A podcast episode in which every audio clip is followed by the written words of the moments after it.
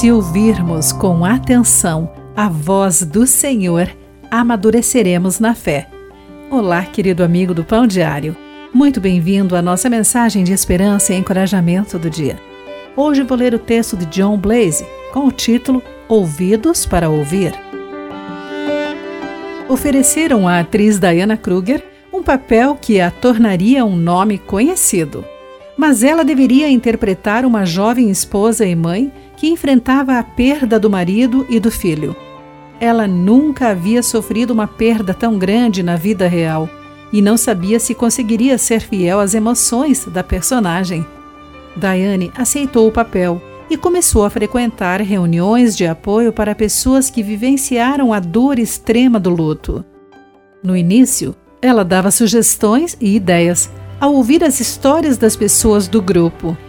Como a maioria de nós, ela queria ajudar, mas aos poucos ela parou de falar e simplesmente passou a ouvir.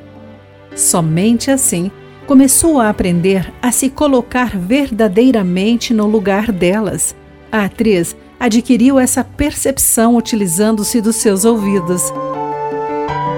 A acusação de Jeremias contra o povo foi a de que eles se recusavam a usar os ouvidos para ouvir a voz do Senhor. O profeta não mediu as palavras ao chamar o povo de Israel de tolo e insensato. Deus está constantemente agindo na nossa vida e comunicando palavras de amor, instrução, encorajamento e cautela. O desejo do Pai é que você e eu aprendamos e amadureçamos. E nós já recebemos os ouvidos como ferramentas para isso. A pergunta é: será que usaremos para ouvir o coração do Pai?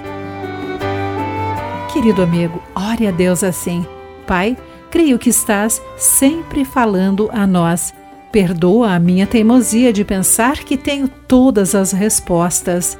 Abre os meus ouvidos para que eu possa ouvir. Querido amigo, guarde esse em seu coração. Aqui foi Clarice Fogaça com a mensagem do dia.